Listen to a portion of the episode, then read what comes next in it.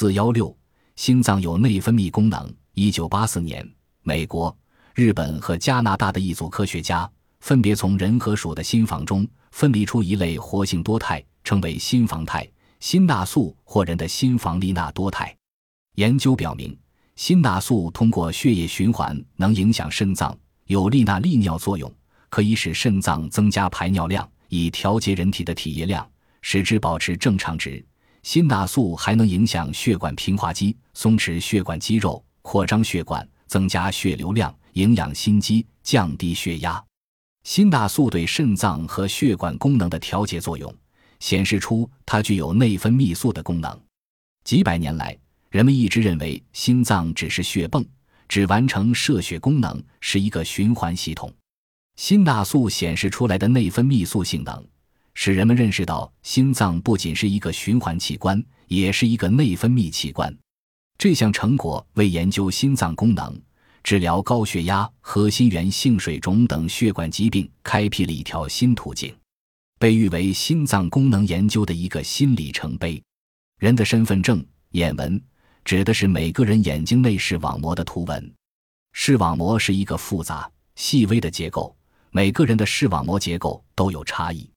专家们通过电子照相机的扫描摄像，可取得每个人眼底视网膜射片，用来作为身份鉴定，而且它的可靠性可与指纹相媲美。据报道，现在美国科学家已研制成功一种用微处理机控制的眼纹验证器，